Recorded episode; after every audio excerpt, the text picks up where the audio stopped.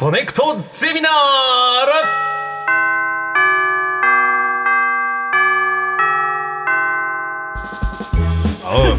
毎週さまざまなジャンルの講師が登場しあなたの知りたいという知識欲にコネクトする学校。コネクトゼミナール略してコゼミ。37時間目の授業は何の授業なんでしょうか？講師の方どうぞ。どうも申し訳ありませんでした。ライムスター歌丸です。よいしょあーあのー今日のテーマやりにくかったこと。って、はい。まさにこれですよ、はいやりづらい。こんな出づらいのある。いやちょっとどういうふり？え僕はやりやすくするためにこう自分の中ではい。上げると下げるが両方あるから どっちにどっちにアジャストしてこう出てきていいか分かんないんですよね。いやいやもう僕はもう基本的にああもうあ上げるって言い方もまあでもね失礼ですけどはい。あのごご準備いただいてこれなんですもんね。あいやそうですそうです、はい。なんとか気持ち的には、はい。ねありがとうございます。ライムスターの一員になってる気分でいこうかな、オープニングもちゃんと聞いてきましたからありがとうございます、ええいやでも違うんですよ。これ圧をが圧をかけるつもりはないんですよ。そんな天下のラグフェアがさこんなゴキブリみたいなヒップホップグループをさ何何気を使ってんだって話だよいやいやそんなことない。ですいや、ね。違う違うんですよ。もうそれぐらい本当にお世話になってす いませんだって。すいませんでした、お互い牽制し合ってこれね。あのね要はねあの、はい。に似たようなとこもあるわけですよ、ええ。そのねよく喋る。その音楽畑だけどよく喋るタモリクラブ出るような人、でこれラジオとかやって、はい。はい。そう。ん。なんか立ち位置的には近いもんがあるから、はい。なんか無意識に牽制し合ってしまうところあるんだと思うんですよ、まあ僕はもう完全に年下なのでそんな牽制なんてことはないですけど。ただ売り上げで言ったらねもうライムスターとラグフェアってもう丸2つぐらい違うから ちょっとあの、お二人ともやっぱりこうなんか歌丸さんの、あのこのアトロクアトロク2にこう、はい。お邪魔した時に、歌丸さんがこうサングラスかけてお話しされてるのは、すごくこう自然に、まあね顔の一部というかね、はい、こうお話すから。させてもらってるんですけど。だから僕も今日はそれに合わせようと思ってやっぱレオさんまでサングラスお二人ともだと、なんかすごい今日独特の。これだからね あのやっぱこう圧ありますよね。ありますね。うんすいません。結構喋りづらくないですか？僕僕もこんなにサングラスやったことない。僕も慣れちゃったからあれですよね。あと僕ねあの実はこれ度が入ってて結構目が悪いんでしてないとねそういうこともあるんですね。なるほどなるほど。やっぱりレオさんのサングラスはすごくこう自分が鏡みたいに映るレンやっぱミズなんですよ、ラー型のねそのドンキで買ったやつがちょっとね。ドンキ。うんそれがあれかもしれないですね。あでもびっくりしました。歌丸さんのサングラスって本当にもっと濃いと思ったんで一番濃いのを買ったんですよ。はいはいはい。でも今間近で見るとそんなに濃くないんですよ、結構め全然目見えるでしょ。これはびっくりした。ライブ中別にあの撮るくだりとかあって。あそうなんです。全然全然別に隠してるわけじゃないんです。よじゃあ僕取りました うん。ねえああ。早々にこっちがね馴染みが。やっぱこうええこれじゃないとはねい。そうなんですよ。あいや僕ね MC の時に、はいお客さんの表情が見えないと、MC が迷っちゃう人なんで、サングラス外してたんですよ、ええ。だから照明明るくしてたじゃん、ええ。ちょっとやっぱ先輩をお招きする上でやっぱこっちの方が正しい気が、いやでもやっぱりねそのゲストをお招きする際もね僕サングラスしてお話するじゃない、はい。やっぱやりづらいみたいよ。やっぱそれは。どこ見ていいか分かんないだからもう一生懸命もうこっちの YouTube 見てて分かると思うけど、こうもう顔体こっち向けてうんうんなんつって一生懸命やんないと。その分大きくやってくださってるんだ。そうそうなんですよ。そうしないとマスク時代とか大変でしたよだから。ああ本当だ。何にもないから。眉しか動かないから、まずゲストの人こっち見ませんよね、俺がメインなのに、こういうことありますよね。すいません。ということですよ。ということで、TBS ラジオをお聞きの皆さんにはうん。説明不要かと思いますいやいやがうんすいませんね、歌丸さんはヒップホップグループライムスターのラッパーそして、えー毎週月曜日から木曜日夜10時から11時半放送中の「アフターシックスジャンクション2」のパーソナリティ担当されていらっしゃいます。本当はアトロクの方にね通称アトロクの方にレオさんをお招きして、はい。なんやらやってからのこっち確かにこれ順番です例を駆使してたこちらでございます。いやいやいやいやとんでもない。なんかね。今日あの、本当に歌丸さんにはええ。すごい立派な差し入れをいただいて。うちの社長がねあれしてるだけなんでねごちそうさまでした。ありがとうございます。もうレンゲさんがもうねやっぱ差し入れもするとやっぱ完全に歌丸派としてね今の。こうはい。こっちに作ってねおっしゃってくれてありレオがとうございます。さんは今日は歌丸さんをこうお招きして何かなんかこうあったりとかちょっとなんかさ小さくなってんじゃん。いやいやいやいや。すごいなんかさその先輩が圧かけてるみたいな感じになってああいやいやそうそうそういやそうそうそうそうなんですよ。そうなんです歌よ丸あ歌丸さんってあのレオ丸さんは 今日はねレオ丸モードでレオいやいや行くぞっていう感感じで。もうこの1週間ど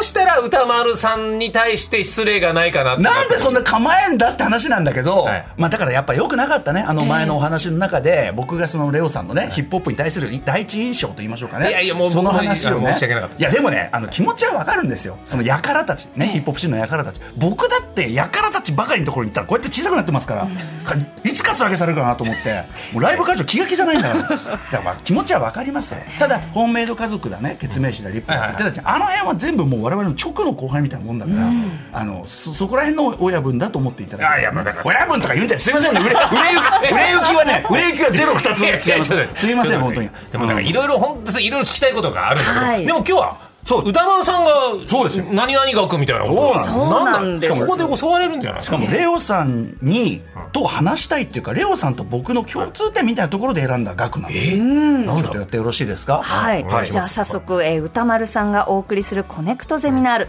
今回はどんな授業をしてくださるんでしょうか？ライムスター歌丸の土屋レオと語りたいライブ MC 額です。おおすごい。さっきだからまさにライブ MC の話したからおやる？お来たなと思って。さすがフィールしてるなと思って。そうなんですよ。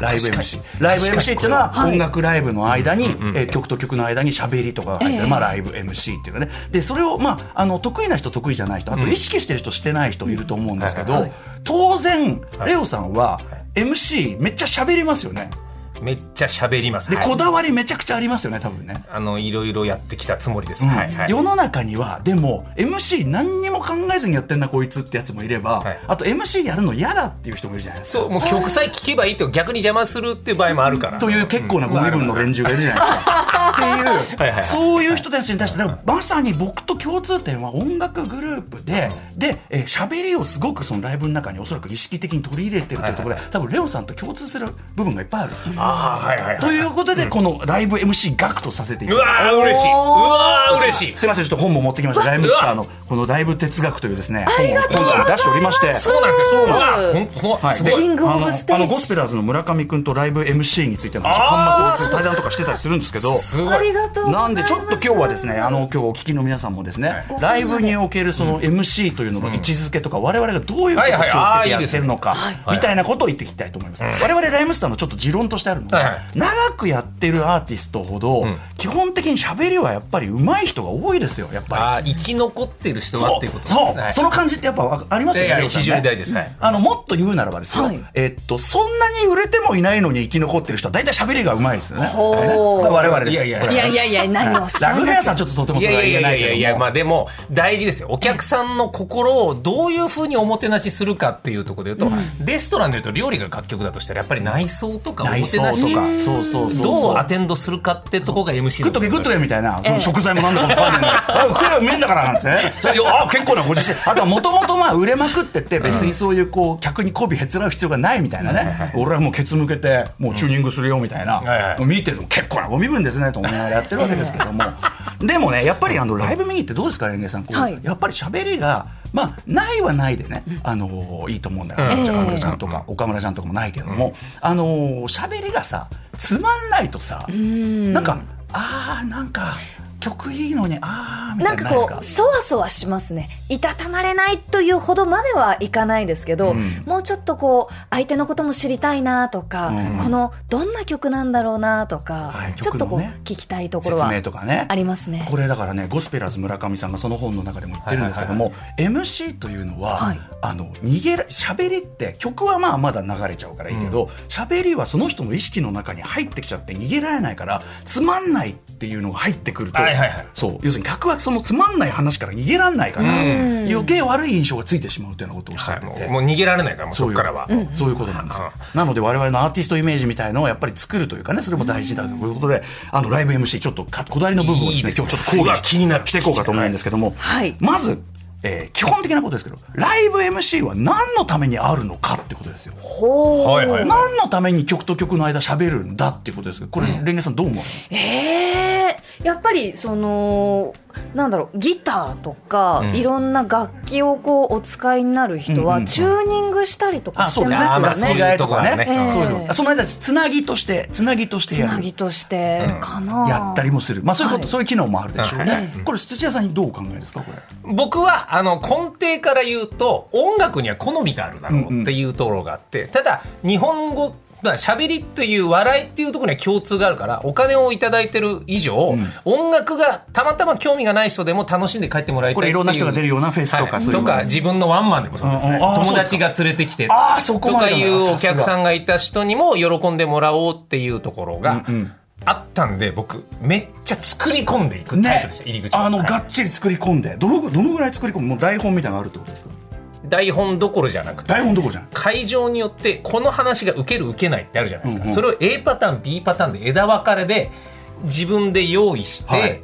それを全部壁に向かって練習してえマジで？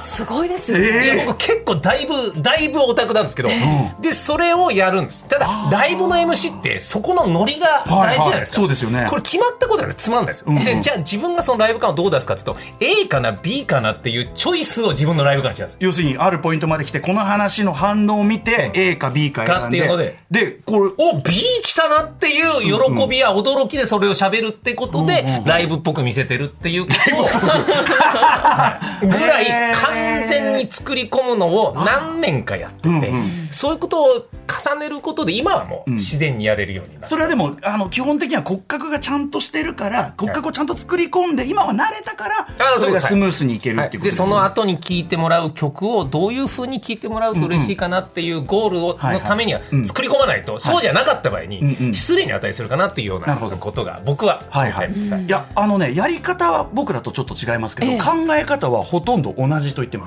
これ今大事なこと2つおっしゃってて、はい。ライブ MC の機能僕が考えるには2つ大事な機能があるんです、はい。まず一番大事なのは、次の曲をやるスムースにやるため、もっと言えば次の曲をよりよく響かせるため、この喋りからこう言ってさあこの曲どうぞあーってこうさっきのレンゲさんが言ってる、まあ、曲の説明でもいいし、まあ、ちょっとした普通にフリーに喋ってるように見えたら実は曲への振りだったんですからそういうこう次の曲をよく響かせるための機能っていうのがまず一つ大きくあるわけですよ、はい。ここ考えてないやつが多すぎるっていう、そう下手くそな人なんでトークをしててね盛り下がってきたらさあそろそろ曲に行きましょうかみたい。なそうそう全然別で考えてる人そうなんです。それ。さすが。さすが。これはねわーってなりますだから次の曲村あの村上君がこの本の中でも言ってるのは、はい。その後輩たちにね、こうどう MC ってどうやってやればいいんですかと、次の曲にどう持っていくかって考えてるって言ったら大体みんな「あ」って言うっつって「バカなのか」っつって。みたいな。そういうようなこと。でまず次の曲をよく響かせる。もう一つは、はい。あのお客の心を開くポイントを作るってことなんです。はい。曲だけを並べてると、ええさっきおっしゃったように、乗り切れてない人楽しむ気はひょっとしたらあるかもしれない、いつでも入る準備あるのにドアが開いてないって僕言うんですけど、あーなるほど。ドアが開いてない状態でずーっと曲だけやっちゃうと確かに結構な曲ですねってなるかもしれないけど、心が入りきれない、そこで普通にまず一旦素に戻って、こういうものでございますと。ねこの場所こうこうこうですね、この場の雰囲気も読み込んで少しずつああ同じ場にいる同じ人間なんだという波長を合わせてさあ改めてでは曲っていうやると入り込みとか違うとか、まあ、こちらに対するこう好意的な好意的な目線があるかどうかで大きく違いますか？ら、こうやって見てるかどうかだとね。ということで土屋さんは全くそれを意識されると僕が言ってることを2つ意識されてやっぱ構築されてるあーまあはいわけですよね。そうですね。はい。はい、だからなので、ええ。あの土屋さんはこうやってこう作り込んでやるって思ったそうです。はい。僕らの場合は着地だけを決めておくんですよね。ああなるほどその曲に行く Q はこうだっていうことだけ決めて、あとは、はい、ね、ということでね、つって、もうスカ始まってしまいました、つって。うん、で、途中はもういくらぐだっても、いくら滑っても別にいいんですよ。ただ、その途中でこう、あの、すどんどんどんどん気づかないうちにこう軌道修正して、最後にこうなんとかかんとかで、例えば僕はちょうどいいって曲なんですけど、まあなんか多分こういう曲が、ちょうどいい、ポロロン。イエーイみたいな。だから前のところがぐだってたりすればするほど、実はそれが効果的、決まっているところが効果的だったりもするみたいなのもあるしと。いうことですよね全部がフィルインみたいな感じですそうそうあそう。そう。まさにフィルイン。次っていう。あのトトトン。トトトンみたいなのを入れればええ。入りやすいじゃないですか。トントトトンポンってこう入るそうそう。普通のリズムパターンだと当たり前でそこであえてちょっとリズムの重いところってあれなんだなんだラタタタパンって入ると気持ちいいみたいな。これさすが。ちょうどいいさすがさすが。やっぱその喋りのリズムとかちょうどいい。ありがとうございます。すごい。しゃ喋りのリズムって気にするじゃないですか。はい。気にします。はい。ねあの過剰にサブが笑ってて本当に喋りづらいと。あの喋りのさこう普通に素で喋ってるように見えるところからだんだんだんだん熱気をこう上げてはいはい。熱のカーブがなんとかかんとかでなんとかかんとかでなんとかかんとかなんとかかんとかだからなんとかかんとかドン。グワーはい。そういうこう要するに熱を上げてリズムのためを作ってドンとか。そうなんですよ。そういうこと絶対考えてやる。結局 MC もリズムなんですよ、全部の曲を A メロから B メロサビみたいなやつも全部サビだと疲れちゃうから A メロ B メロみたいなのようにセットリストも MC とかも緩急でそこがきっとライムスターもわかんない、まあ、僕もいろいろはい。ちゃんとが作品なんです。ライブが。休憩じゃないです休憩とモーニングがもうああだからね。MC をそう。えね。えそうね。あのーケツ向けてね水なんか飲んじゃってねみたいな。まあ水飲んだっていいけどさ。僕はいけないです。最初水も飲めなかったです。ああそう。やっぱその気が抜けもうもう無理でした、M みんな飲んだ方があの喉にもいいんだけども、僕はもう耐えられなくて、もうその間。がそのさ間がさ無意味に空いてるのとかさ絶対許せなくないですか？間が無意味。要するにこの時間はなんだよみたいな。結構あるんですよ、チューニングとかして何にも喋んない人がいるけど、はいはいはい。ただね楽器とかはそのさっきのチューニングのあチューニングしてるんだなとか、楽器を弾くというなんていうのかなやってる感があるから、はいはいつまりライムスターとラグフェアさんの例えば共通点は舞台上の要素が比較的少ないんですよ、つまりその楽器を直接演奏するわけじゃんまあもちろん歌だって演奏だしラップも演奏なんだけど舞台上の要素が少ない分そのさっきおっしゃったように曲との並びとか全体をしある種シアトリカルにこうストーリー的な展開を作って間もこうおろそかにしないようにして全体をショーアップしていく意識がないとなんかこう物足りない何かになってしまいがちっていうところも共通してると思うただこう隙間に見えてしまうそうそうそうそうそう。あのこれちなみに Perfume もライブライ、あのコンサートライブのあのえあの映画見たら、やっぱ曲間の間をどうつなぐこのこの次の曲タイトルを言って始めない方がいいんじゃん。タイトル言わずにイントロから始めた方がいいんじゃん。そういう間のことをすごく緻密にやってて、彼女たちもやっぱり舞台上の要素ぶっちゃけ彼女たちとその舞台演出しかないから演奏するわけじゃない。から、そこがやっぱり必要。シアトリカルな演出が必要になってくるってことで、あやっぱ考え方似てる。ただそれのアウトプットの仕方はそれぞれグループごとによって違う。だから無音がダメってわけじゃないですか、その無音が素敵だった空間間もあったりとかするからなんですけど、まあそれを意識してるかしてないかのそう。だからそう。考えてやってる無音とただ黙っちゃったら全然違うっていう。ちょっと質問なんですけど、はいはい。このお二人がそのまあその一つの、えーライブを、まあ、シアター作品としてこう成立ささせるために MC 大事だなって思ったのは歌丸さんどうしてなんですか？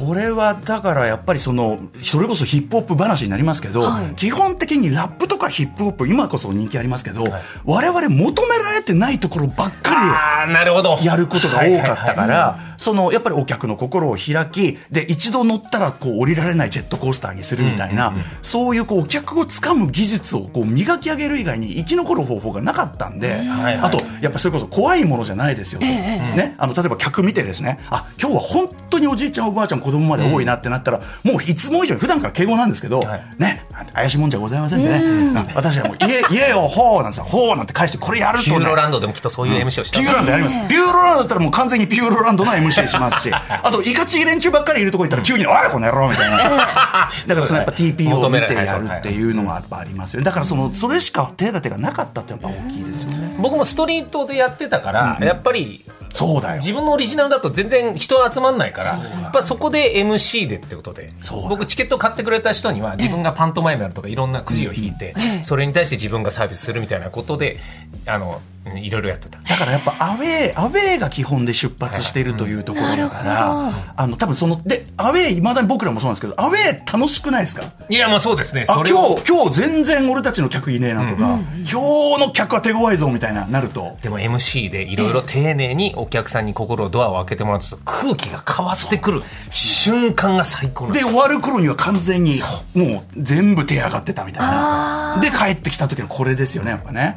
これはきっとやっぱり言葉の会話というラジオもそうですけど、やっぱ音楽以上にもしかしたら可能性が MC にもあるというかそこ捨てちゃダメですそうなんですよミュージシャンだからみたいなそうなんですよ。ね？だからまあまあ、それでね、黙ってケツ向けて水飲んでる奴らはね、結構なご身分だけども、こっちとらそんなね、あの、余裕なんかないんでね。ちなみに、あの、ゴスペラーズ村上君、これちょっと上級編なんですけど、彼は、えっと、ライブ MC をこの本の中で言ってるのは3つのレイヤーに分けてるっつって、まず、えっと、自分たちの話をする、次にこの会場の中で起きてる話をする、その次に会場の外で起きてる話をする。っていう、この3つのレイヤーを作ることで、えーやっぱりお客の気持ちがあの要するに置いてけぼりにならないように。これは非常に大事ですね。これ外の話っていうのは時事問題とかそういうこととか多分ことですかそうでしょうね。大きい話。僕でそのレイヤーの3つ目で言うと、はい。僕はじゃあ香川でライブあって、うどんの話をするのは安易なんですよ。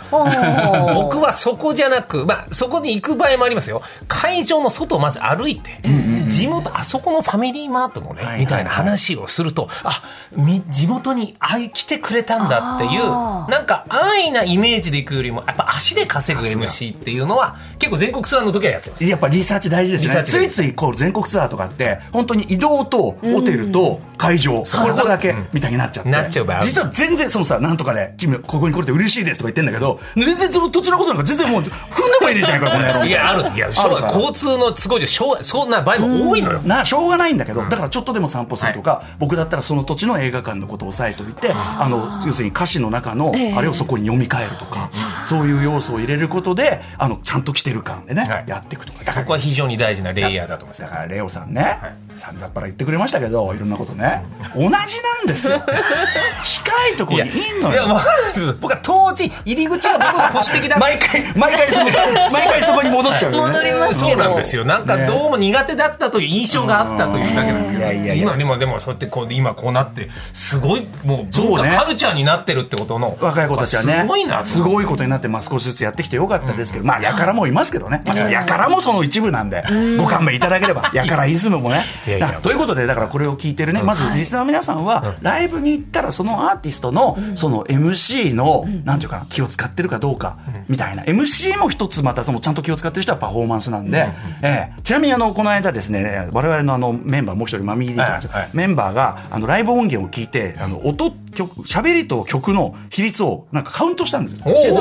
最近ちょっとほらあの喋りすぎだ問題とかさいろいろあったじゃないですか。あった じゃないですか。はいそうね喋りすぎてで僕はうんじゃあそのまあ73でその曲が7で喋りが3ぐらいかな、これで多いぐらいかなと思ったら逆でした、僕ら曲3喋り7っていうことでそうですか。それはす。ごいです。そうだから最近反省して、あのせめて64にするように今日は頑張りますんですって。すいませんね。まあでもお客もね喋りも求めてきてたりするんでね。そうそれもあんのよ。交差点とかこう行った時やっぱり歌丸さんの MC あ私ラジオから入った口なので、うわーラジオと同じ。あの喋りだ 嬉しい。で丁寧っていうところで、ね。すごいやっぱ嬉しかったですね。今もうラジオのリスナーの方もいっぱいあのい。らしていただくようになったから。求めてるものが違う2層がいる場合って結構難しくて。確かに確かに。この僕この話すとネタバレになるけどねいいね。僕のやり方で言うとまず最初の序盤はもう音楽徹底するんです、でも音楽的に求めてる人満足してもらった上で後半めっちゃ喋るっていう,、うんうんうん。うんこれ順番に最初に喋り出すとお前ちゃんとやってないなみたいな。ちゃんとやることやってますよやってでかから。ら後ろで自由っていうパターンにすると両方満足してもらうっていうのに45年前ぐらいに気づきました我々で言えばああ来ちゃったそうですか？いやこれねだからこういう話しだすと、多分めちゃくちゃあのディープなところにも行きますしということで、ね？ねほら。ないやーいやーね。嬉しい。ということなんですおよ二人がもうぶんぶん共鳴して、はなんかんなこ光ってましたね。いやいやそんなことだろうと思ってね、えこ んなお題にさせていただきましたけど。いやもういやレオさん。いやあんまりええ。MC のことで、あんまか噛み合う人がいなかったんで、こうやって歌丸さんこう話してきた僕結構人生でもうんなかなかいなかったんでなんかさ喋りよくそのミュージシャンのくせに喋りやがってみたいはいはない。下に見られがちだよ下手すると、まあまあそうなんですよ。バカ野郎ふざけんじゃねえ そうなんですよ。全てがエンターテインメント。だ、ねやっぱり日本の伝統芸能っていろいろ和芸 MC の文化ですからまさにまさにそういうことなんですよ、いやーということでとという間に授業が終了で。あっという間にあのもうお時間よろしければぜひぜはい。ひまたコネクトいらしてください。はい。ありがとうございます。こちらの書籍はい。えはい。ーキングオブステージライムスターのライブ哲学、えーライムスターさんと高橋義明さんのはい。協調。あこれあのい。ろんないろんな余計なこと書いてますんでちょっとね、あのレオさんも読んでいただいて、はい。えーすみません。はい。ピア株式会社からいいんですそんな丁寧にやっていただいていいんですよ。ぜひ。そんなね。えーぜひぜひ読んでみてください。MC やられる方って自分のプロモーションの時に照れるってあそうそうそうそうそう。そして、えー今夜も「アフターシックスジャンクション2は」えー10時から放送です、はコネクトゼミナール37時間目の講師、えー歌丸さんありがとうございまありがとうございましした。た TBS ポッドキャスト毎週月曜から木曜朝8時30分からお送りしているパンサー向井のフラット向井さん不在の木曜日を担当するヤーレンズのデイジュンの之介とどうも落合博満です。違います。奈良原正樹です。各週木曜日はヤーレンズのフラット。せーの聞いてね